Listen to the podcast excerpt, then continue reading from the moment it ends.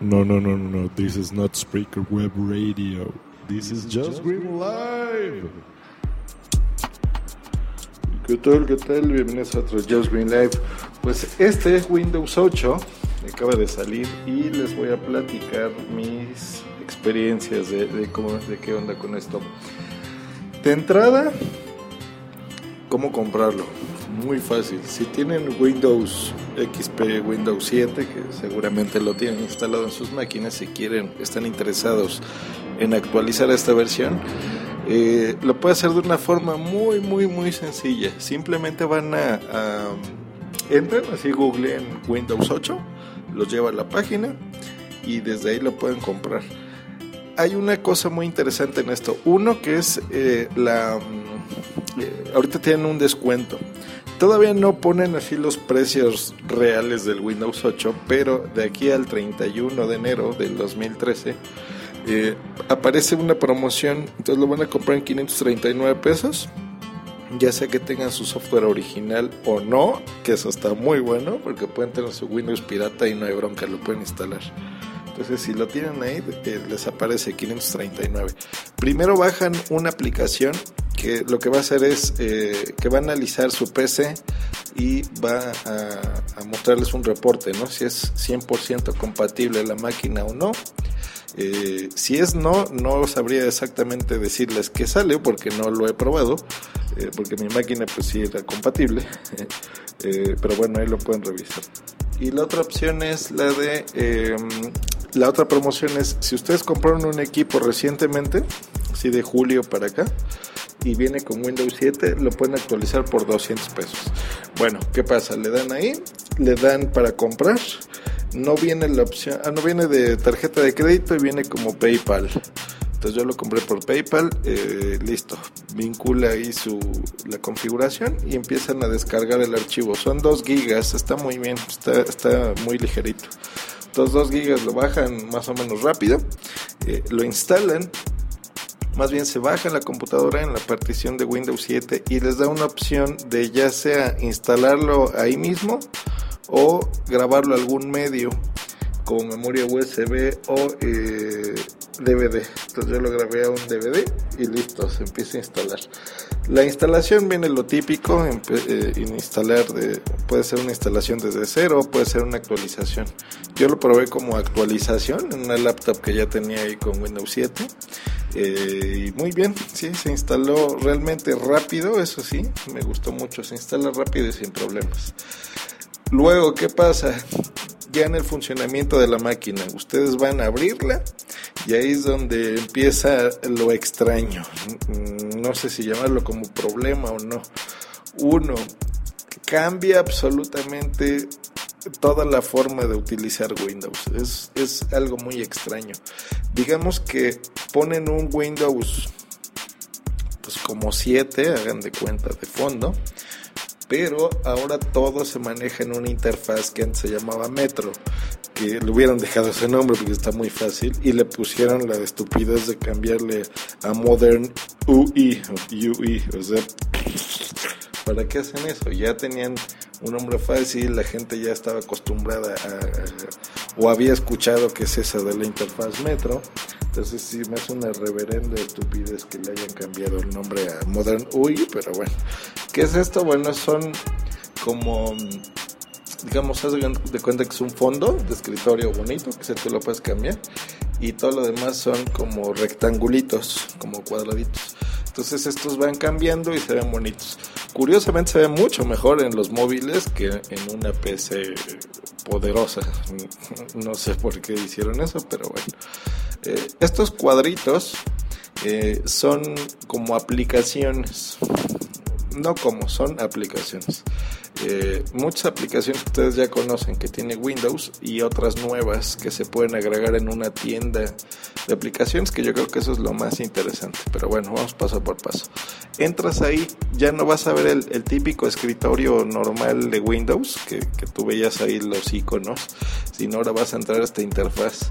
Entonces desde ahí te metes en problemas raros porque no sabes exactamente qué hacer no eh, desaparece el botón de inicio Ahora yo creo que el botón de inicio ahora es esta interfaz, eso es lo que, lo que intentan pretender eh, y ya no te muestran el escritorio como tal. Hay una opción, hay un botón que dice escritorio, tú puedes entrar y, lo verías como tradicional, ¿no? La barra de tareas abajo, el reloj normalito, los iconos de escritorio, pero ya no, ya no aparece el botón de inicio o los que usen Windows 7 el simbolito de Windows, ¿no? El circulito. Entonces, si tú ahora aprietas la tecla de Windows, lo que te va a aparecer es esta interfaz. Si tú prendes la computadora, te va a aparecer esta interfaz nueva. O sea, ya no te sale el escritorio tradicional. Entonces, desde ahí está muy arriesgado, porque yo lo que hubiera hecho, yo creo como hubiera esperado el Windows 9 para aceptar por completo esta interfaz nueva. Eh, los hubiera metido al escritorio con el botón de inicio, o sea, todo normal, y la opción de esta interfaz para que la gente lo adoptase más fácil. Porque así de entrada está extraño, pero bueno.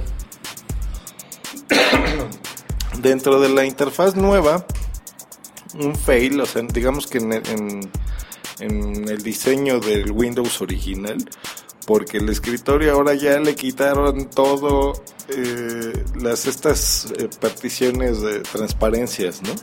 O sea, ya, ya no existe esa interfaz que era muy bonita, ¿no? Que la sacaron desde Vista, que es el, famoso Aero. Entonces ya los colores bonitos, las transparencias, todo eso se acabó. Ahora tiene una interfaz muy sencilla, o sea, muy, muy simple.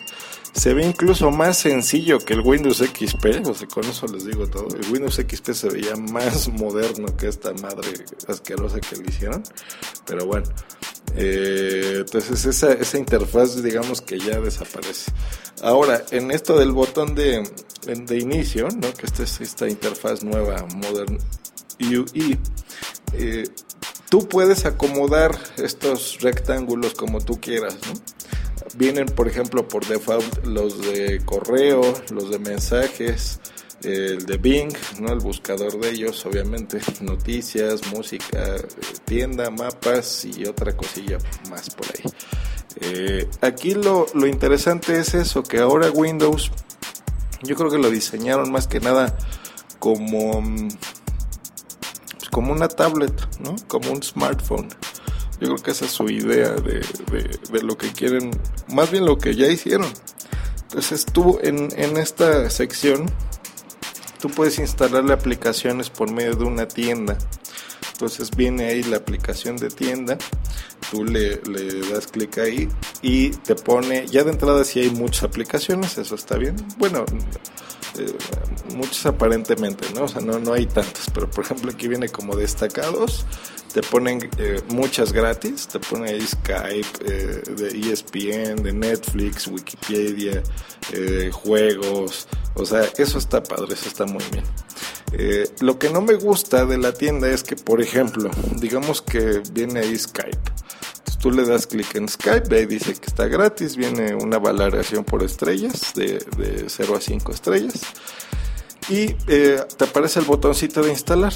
Dice ahí gratis, instalar. Pues eso está bien. Pues le das a instalar y no sabes cómo, pero digamos que de fondo se va descargando y te la va poniendo. Pero si tú ya tienes instalada esta aplicación, como yo aquí por ejemplo lo estoy haciendo en este momento, te vuelve a poner ahí lo mismo, te pone gratis y te pone instalar. O sea, no, no te aparecen las aplicaciones que tú ya tienes puestas, sino te tú le puedes como que instalar encima mil veces la misma aplicación y eso se me hace una tontería porque no, no es nada práctico, pero bueno. La otra es cómo moverte en estos menús. De repente no, no tienes idea cómo hacerle a la izquierda o a la derecha. Esto aquí se nota donde está demasiado pensado para interfaces touch, ¿no? O sea, que tú lo hagas con el dedo. Eso sí puede ser más intuitivo, que tú con el dedo le, desplaces hacia la izquierda, la derecha, arriba, abajo, está bien. Pero una PC de escritorio como que no sabes. No te ponen así una flechita sencilla si mueves el mouse, ¿no? Entonces, eh, ya después descubres que con la ruedita de tu mouse, bueno, la puedes girar a la izquierda, a la derecha, ya vas aprendiendo eso. Pero por ejemplo, la opción de atrás, digamos que yo entro a la tienda y luego entro a la sección de juegos. ok, todo está bonito. Entonces, si yo quiero ir atrás, no puedo. ¿no? Digamos a, la sección donde estaba toda la descripción general de aplicaciones destacadas, etcétera. No me deja hacer eso. Lo que tú tienes que intuir es que tienes que apretar la tecla de Windows que te va a llevar otra vez al inicio, pero no te lleva atrás. Entonces eso está tache. Ya poco a poco le tienes que ir viendo cómo. O, por ejemplo, los, los menús contextuales, ¿no? O sea, por ejemplo, las, lo que antes había en, en el menú de herramientas, ¿no? En la parte de arriba. Eh, no sabes por dónde, no, no tienes idea qué hacer. Por ejemplo, si quieres darle ajustes en el tiempo, ¿no? Por ejemplo, para que te ubique tu nueva ubicación. Mm, no. Por ejemplo, a mí me pasó con una de las aplicaciones que estaba probando, que es la de eh, Cinepolis, que está muy bonita, muy padre, muy bien. Me, cuando la abrí la primera vez me dijo que si quería ubicarme, yo le dije que sí. Me dice, ah, apareces en el centro, ¿es correcto? Yo, sí. Y después, cuando yo intento digamos, entrar a la configuración de esa aplicación, no hay forma, por lo menos no le he visto cómo todavía. Porque me está poniendo cines de otro lado, que bueno, esa es otra cosa, pero es un fail de, de, sí, de porque yo no entiendo por qué diablos no te ponen la todo, ¿no? Por ejemplo, DF, así como los estados de la República, pues muchos le ponen, yo estoy en Toluca, yo estoy en Metepec, yo estoy en Cuernavaca, y te pone todos los cines, ¿no? ¿Por qué chingados aquí en el DF no te permiten ponerle todos los cines? Pero bueno, esa es otra cosa. eh, tienes que ponerle por ubicación, si estás al poniente, al oriente, bueno. Eh, entonces, por ejemplo, como eso no hay forma de ver ya descubriendo, vi que si tú en, un área en blanco del, de la aplicación que estés aprietas el botón derecho del mouse, ya como que te sale ahí una barrita extraña eh, como opciones en la parte de abajo. Entonces ya digamos que ahí te das cuenta que esa sería la forma de configurarlo. ¿no? A veces te sale arriba, a veces abajo. Eh, pero bueno, en el caso de Cinepolis no he logrado que me enseñe todos los demás complejos. En fin. Luego, ¿qué más? Por ejemplo, eh, digamos que eso es así lo, lo malo del sistema. ¿Qué es lo bueno? Precisamente estas aplicaciones. Yo creo que ahora mmm, vamos a utilizar más los programas, por eso hice la diferencia entre aplicaciones y programas porque las aplicaciones ya estamos muy conscientes que son, ¿no? Ya las tenemos en nuestras tablets, en nuestros iPads, en nuestros celulares, iPod Touch. Entonces ya sabemos más o menos qué es, ¿no? Digamos que es un programa que puede ser muy sencillo, muy complejo, pero muy fácil de usar, ¿no? Y visualmente este, atractivo no es como la típica aplicación que abrimos en nuestra PC. Entonces yo creo que eso, eso es parte de lo que puede gustar mucho, mucho, mucho, mucho, si lo, si eh, logran que el usuario entienda de cómo usar una aplicación.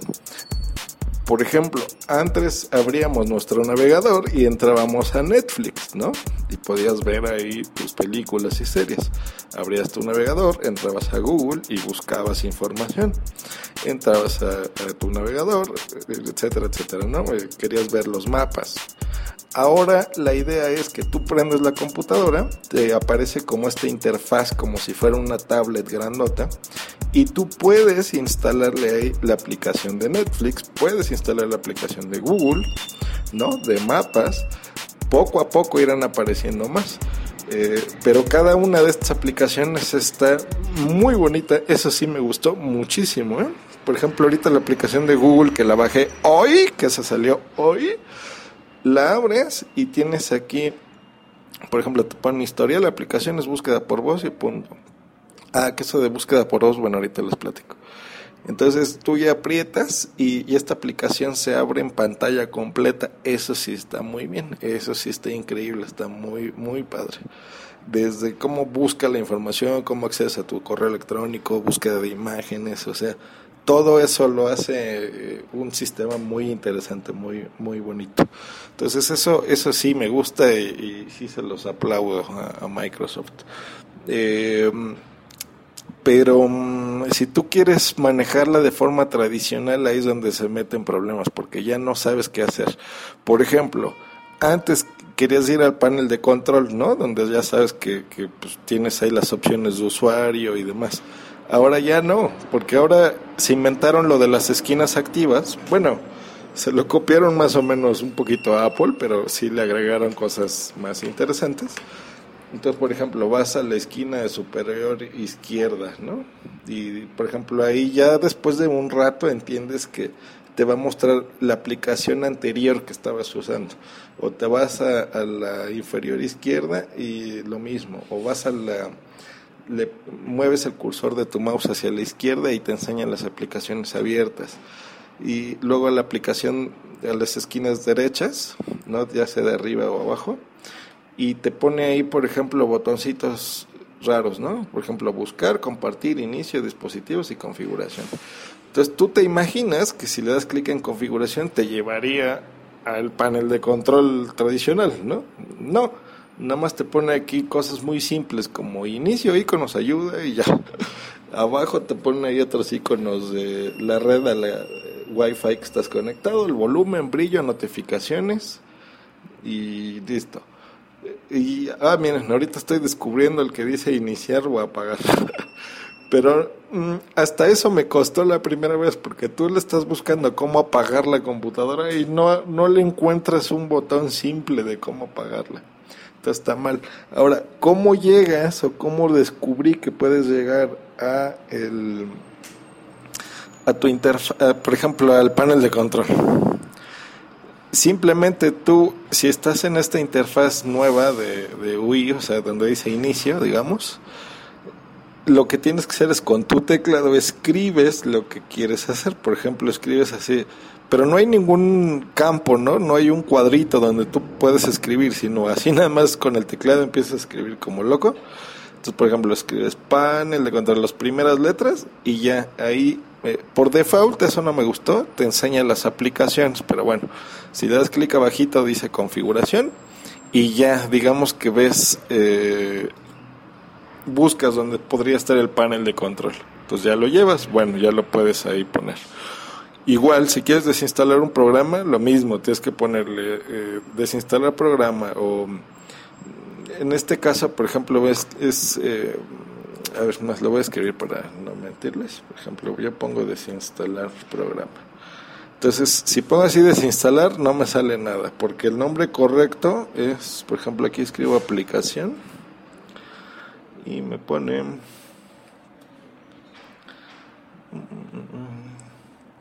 ¿Ven lo que les digo? Que eso ya, si tú estabas acostumbrado a hacerla de cierta forma, ya no puedes, eh, ya no sabes qué hacer. Ahora tienes que escribir las cosas correctamente. Por ejemplo, activar desactivar historial. Uff, ahí ya me sale. Desinstalar un programa. uno tiene que escribirlo ahí o agregar o quitar, no, agregar o quitar programas. Entonces, esa es la forma correcta. Y yo ya sé que así se llama desde antes. Pero si tú le dices desinstalar o quitar o como tú estás acostumbrado en tu idioma o en tu lengua, eh, te va a costar un chingo porque así no es como estabas acostumbrado a hacerlo. Tú le dabas al botón inicio y punto, ya sabías dónde estaban todos los programas, dónde estaban mis documentos, dónde estaba todo eso. Y ahora ya no, no es así. Es más, ahorita que dije eso de mis documentos, ni siquiera te aparece, ya desapareció eso. Eh, supongo que si le escribes así a la nada mis documentos, a ver, es lo que voy a hacer. Mis documentos. Ni madres, ya no están. Ya no existen mis documentos. O sea, ¿qué, qué, qué, qué pasa? A ver. Documentos. Eh, ¿No? Supongo que ahora es donde dice archivos. Exacto, y ya ahí en archivos ya ahí puedo ver documentos, imágenes, música, videos, etcétera. Bueno, vuelvo a lo mismo, es, es una cosa muy confusa.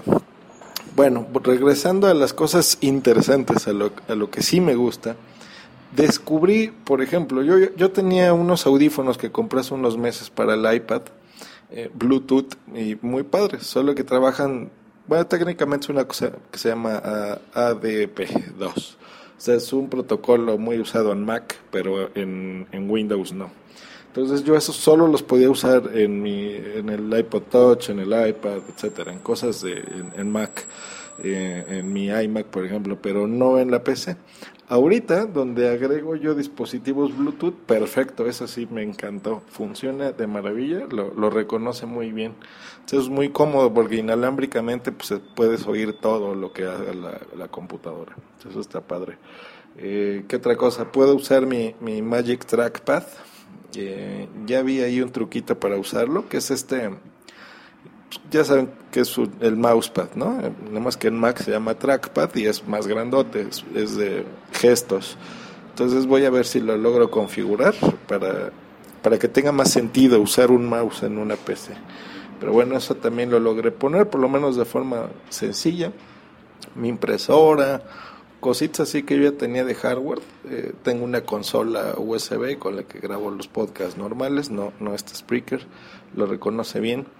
Algo que está increíble, y eso es, lo logré poner por, gracias a, que conecté mis audífonos Bluetooth, eh, es el reconocimiento de voz. Tiene un tutorial muy extenso, eso sí, que mientras lo estás siguiendo, pues va reconociendo tu voz y va... Eh, enseñándote cómo manipular todo, ¿no? Cómo abrir un programa, cómo ir al botón de inicio. Que bueno, ahí fue un fail porque en el tutorial viene como la, forma tradicional de hacer del botón de inicio, ¿no? Que ahora ya no lo tiene, pero bueno, en fin. Eso está muy bien, ¿eh? Porque así te ponen los audífonos y le dices, eh, abrir Google, entonces ya te enseña. Eh, abrir Netflix, cerrar Netflix, díctame tal madre, corrígeme así y asado y tiene una respuesta muy buena. Como ya se podrán haber dado cuenta, aquí en mi oficina hay mucho ruido porque está a un lado de una avenida y a pesar de todo ese ruido ambiental, créanme que me reconoció muy bien, muy bien la voz. Ahorita tengo, digo, oyen ruido y, eso que cerré las ventanas, pero en general se oye todavía más ruido, entonces muy bien a Microsoft por eso.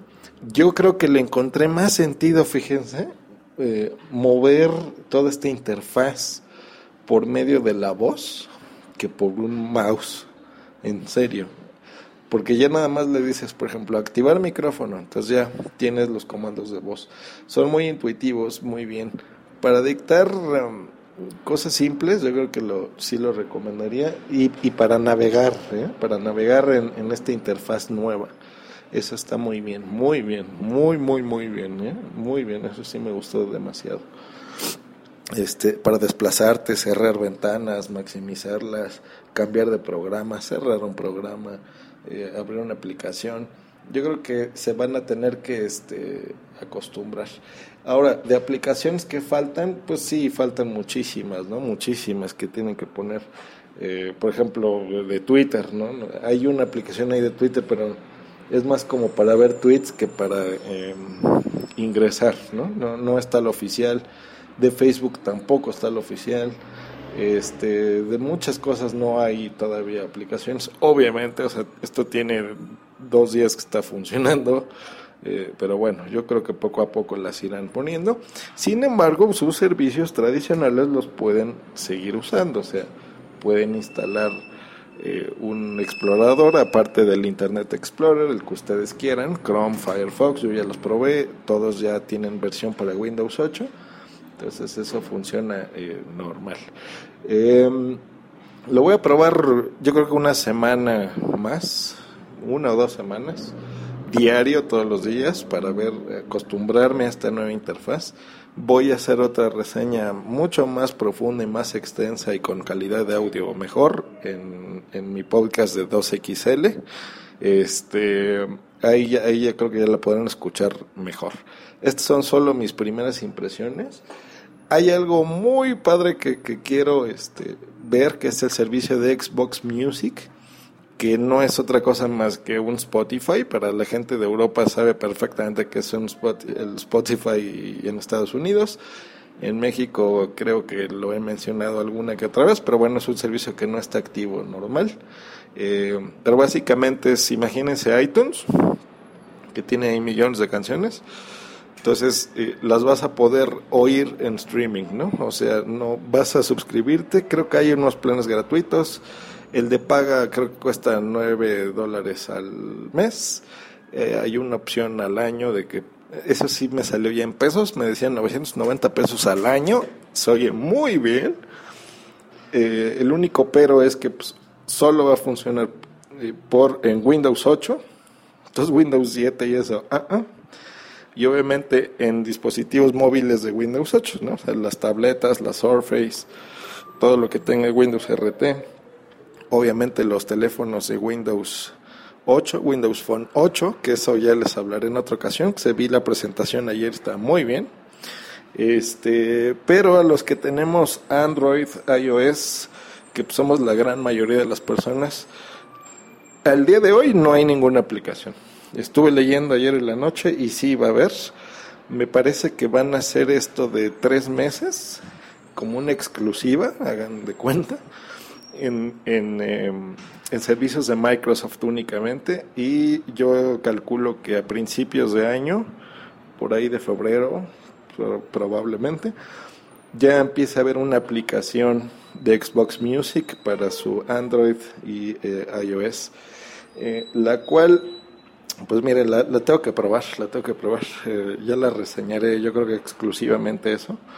Pero se me hace muy interesante, se me hace muy bien. No, no puedo decir que sea mejor que Spotify porque no lo he probado, eh, o sea, la Xbox Music. Pero bueno, viene ahí un periodo de 30 días de prueba, entonces yo creo que lo voy a activar. Nada más que como ahorita tengo problemillas con mi tarjeta de crédito, no, no puedo darlo de alta. Y desgraciadamente ahí sí no aceptan PayPal, entonces, tache.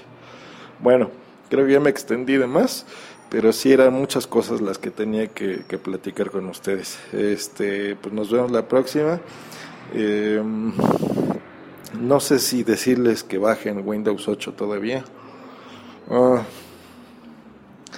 no sé. Si tienen una PC secundaria, háganlo porque para que aprovechen el precio, ¿eh? ¿eh? pero de sus programas actuales y todo, híjoles, pues les va a costar acostumbrarse un poquito a la interfaz, pero bueno, de entrada no ha tenido ningún problema de hardware, algunas cosas de configuración.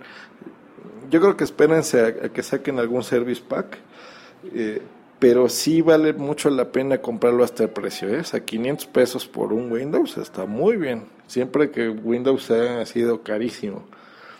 Versiones piratas y eso todavía no las hay, porque ya medio estuve ahí buscándole eh, y no, no hay todavía. Eh, bueno, hay, pero dan mucha lata por lo que he visto.